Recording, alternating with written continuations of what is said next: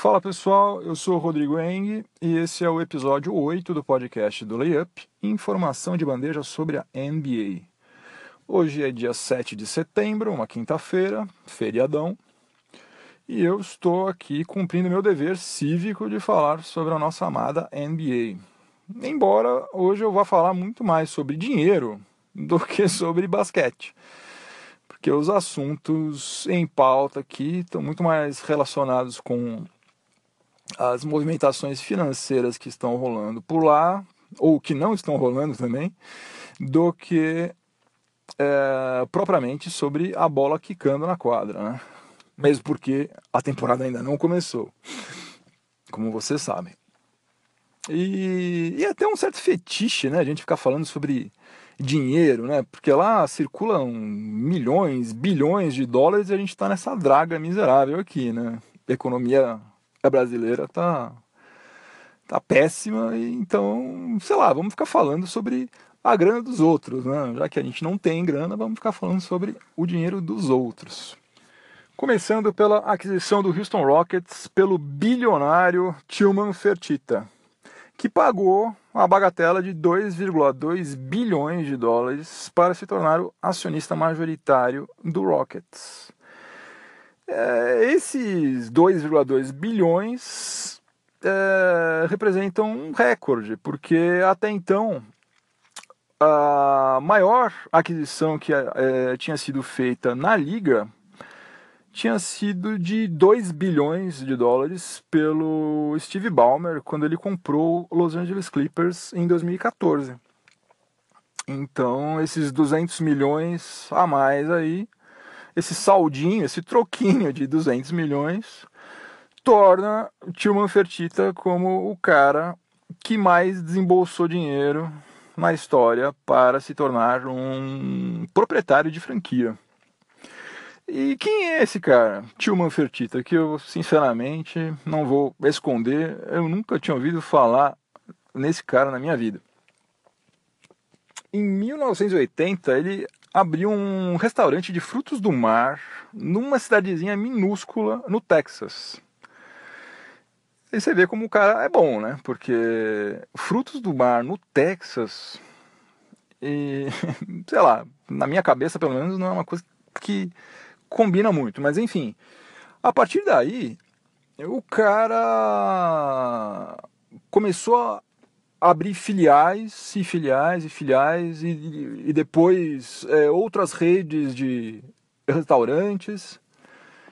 Até em 1993 abrir o capital da empresa dele, que nessa altura ele já tinha uma empresa, a Landry's Incorporation, para administrar todas as redes de restaurante que ele tinha e captou um monte de milhões de dólares na bolsa e a partir daí, daí para frente então deslanchou totalmente. Ele começou a ir para outros ramos aí saiu da dos restaurantes. Aliás saiu não né? Manteve né as várias redes que ele tinha mas começou a diversificar. Começou a investir também em é, hotéis, cassinos, parques temáticos, enfim, o cara começou a fazer mais grana ainda do que ele já tinha feito. Em 1999, ele foi um dos investidores que fundou o Houston Texans, a franquia de futebol americano lá da NFL. E ele ficou sendo acionista minoritário do Texans até 2008, quando ele foi obrigado pela NFL a vender as ações dele, porque ele era também acionista do Golden Nugget. Golden Nugget é aquele cassino famosíssimo, tradicionalíssimo lá em Las Vegas. Então chegaram para ele e falaram: olha, de duas uma, ou você vende o, o, Golden Nugget e fica aqui com o Texans, ou o contrário, sai do Texans e segue a sua vida aí sendo explorador de jogos de azar, né? E daí acho que ele não deve ter pensado meio segundo e quer saber? tchau Texans, um abraço, porque cassino dá muito mais dinheiro, né? E daí, bom, o tempo foi passando, o cara acumulou uma fortuna incrível. É... Só que ele teve que limpar o cofrinho dele para poder comprar o Houston Rockets. Né? Ele, ele colocou ali dele mesmo 2 bilhões de dólares, que é praticamente tudo que ele tinha. E daí ele teve que pedir um empréstimo de 200 milhões de dólares para conseguir concluir a, a negociação. E sabe quem foi que emprestou para ele 200 milhões de dólares? Justamente a pessoa da qual ele estava comprando o Houston Rockets. Foi Leslie Alexander. E isso deixa muito claro que não foi simplesmente uma compra e venda, né? Foi uma passagem de bastão, né? Digamos assim. Até porque você vendeu uma franquia, né? Campeã da liga, com milhões de torcedores por aí, não é como você vender um carro, né? Você vende um carro, o cara te faz uma TED, a TED cai na sua conta, você assina lá, amigão, toma aqui o carro, a chave, o documento, boa sorte. Se o cara virar a esquina e bater o carro, problema dele, a grana tá no seu bolso, acabou. Você vendeu uma franquia, não é a mesma coisa, né? Leslie Alexander estava realmente preocupado em passá-la para alguém que fosse conduzi-la tão bem quanto ele conduziu nesses últimos 24 anos aí. Tinham várias pessoas, vários grupos interessados em comprar o Houston Rockets. Inclusive tinha um grupo formado por Dikembe Mutombo, Joaquim Olajuwon, Elvin Reis, todos eles são grandes ídolos lá do Rockets, né? E eles tinham conseguido reunir cerca de 2 bilhões de dólares. E só que Alexander, é, claramente, ele pensou, não, peraí, eu prefiro passar é, a franquia para um cara que é, é do ramo é, gerencial, empresarial. Né? O cara já provou que ele sabe administrar as coisas. Né? Então ele fez esse empréstimo que ele poderia ter feito muito bem para esse grupo, né?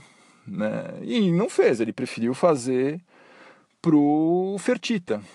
Né? Então foi claramente uma passagem de bastão, né? uma coisa de é, confiar nele, né? saber que é um cara competente, que é um cara que tem vínculos fortíssimos com o Houston, né? ele é texano, Houston é onde ele tem a sede da Landry's Incorporation lá, então um cara que nunca vai sair de lá.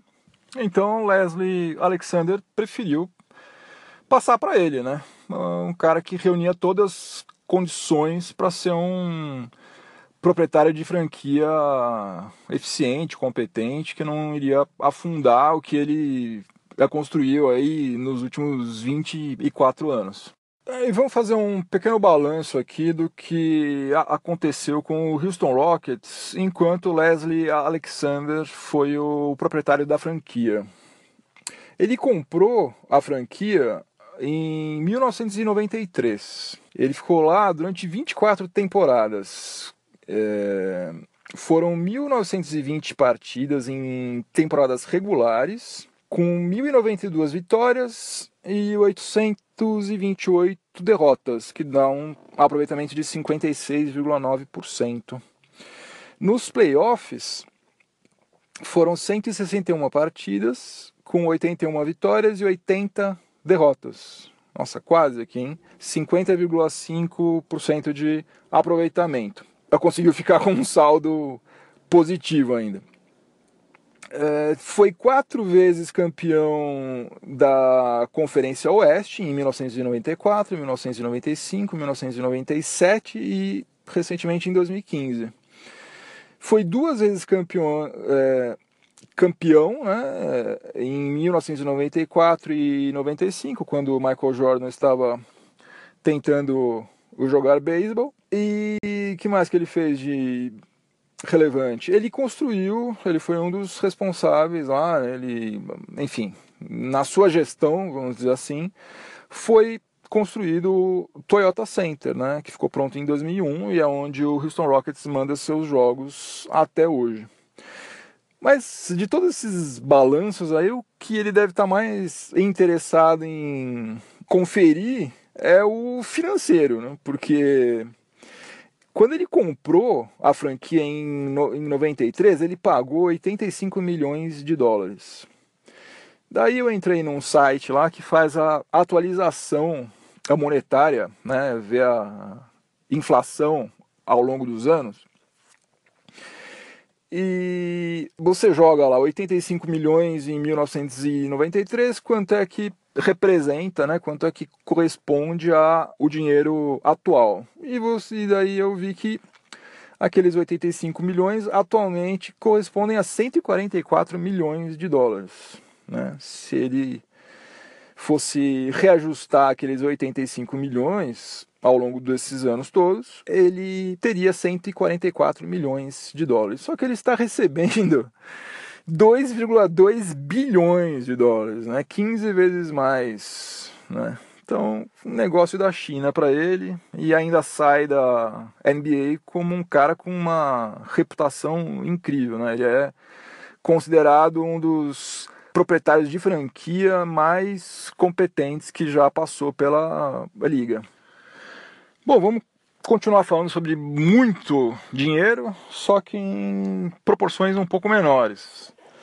Em junho desse ano, quando o Golden State Warriors foi campeão, o proprietário da franquia, Joey Lacob, chegou, né? Não sei se ele já tinha tomado uma, se ele estava muito feliz com o título e tal, mas ele falou que ele iria pagar, que a franquia iria arcar com todos os custos da parada, da comemoração, né? Eles saíram pelas ruas, o pessoal foi também às ruas, população lá de Oakland, é, festejar, comemorar, carro de som, aquela coisa toda.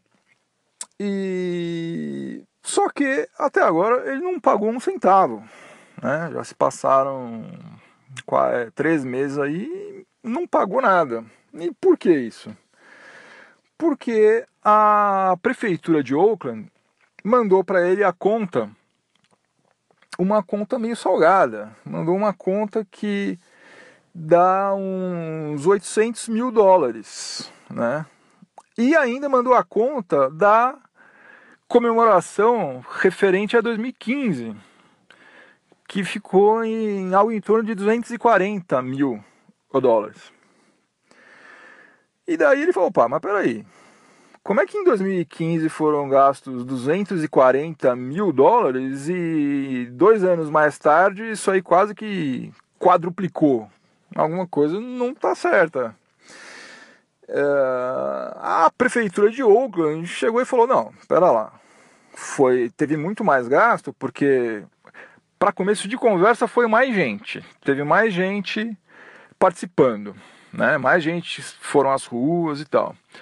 Uh, com isso, teve que ter mais policiais nas ruas, mais médicos, estrutura maior, logística maior, aquela coisa toda. E é, como estava tendo, estava tendo, não, não sei se vai ter outro também, né? Infelizmente a gente não sabe, os tempos estão malucos, mas tinha ocorrido vários atentados terroristas desse tipo que o cara pega um caminhão e joga contra um monte de gente na rua, eles deram uma reforçada master lá em relação à segurança.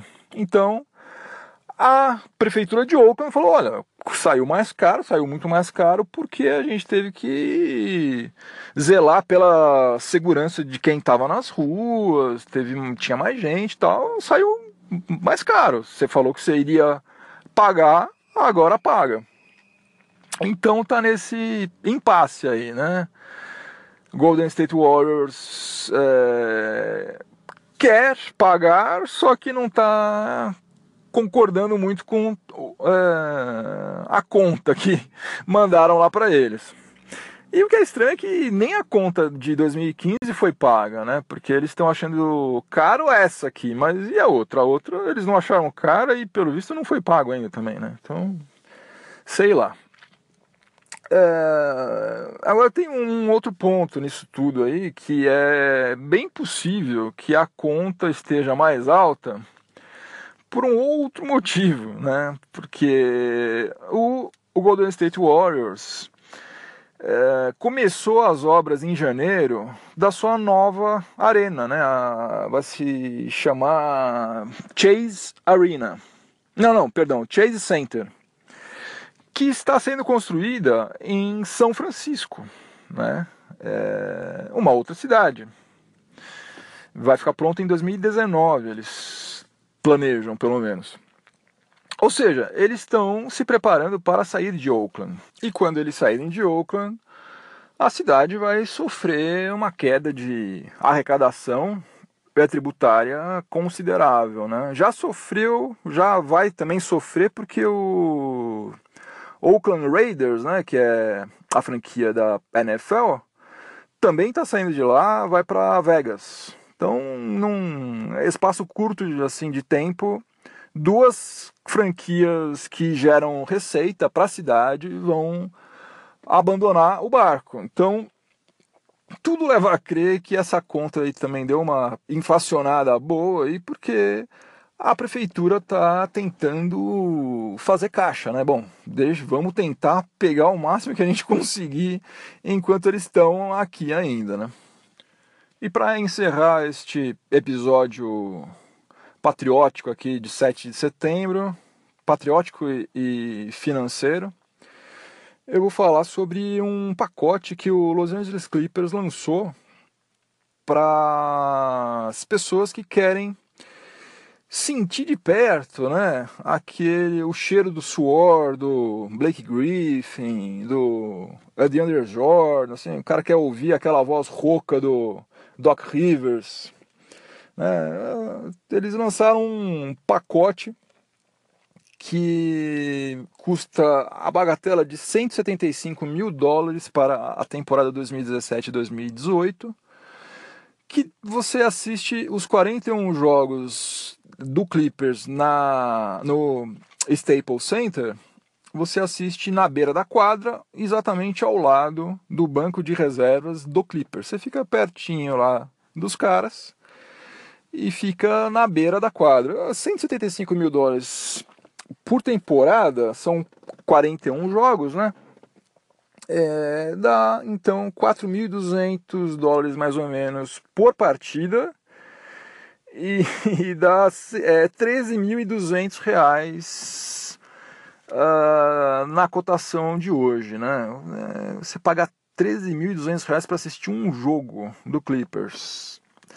Claro que não é pro nosso bico, não é pro bico de ninguém que a gente conhece, mas se eles estão pondo à venda é porque tem gente que vai comprar, né? Porque lá Hollywood, Los Angeles, celebridades e tal, sempre tem um maluco lá que tem dinheiro caindo do bolso e o cara não tá nem aí, ele vai empatar 175 mil dólares para assistir jogos do Clippers. Bom, e antes de eu dar tchau, eu convido a todos a dar uma passadinha lá no layup.com.br, onde ontem eu publiquei a 28ª edição do Enem da NBA. E você não sabe o que é isso, é um quiz que eu faço regularmente, a cada mês mais ou menos, é, com um tema diferente, mas obviamente como o próprio nome diz, sempre sobre assuntos relacionados à NBA. E o assunto desse mês é a franquia do Memphis Grizzlies. Então são 10 questões de múltipla escolha que você responde rapidinho. Ao final você tem todas as respostas, né? Você fica sabendo se você acertou, se você errou, por que, que você errou ou por que você acertou, né? Porque tem todas as respostas corretas.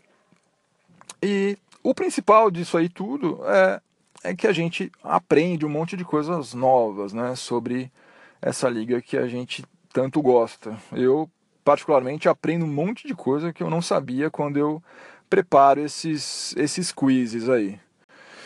Então, é isso. Convido a, a, vocês fazerem um quiz, que pode ser esse ou pode ser qualquer um dos outros 27, né? Esse é o 28, tem outros 27 lá. Se você por algum acaso não se interessa pelo Memphis Grizzlies, tem sobre várias outras franquias, sobre outros assuntos, faça qualquer um que você quiser, que estão todos lá de graça disponíveis.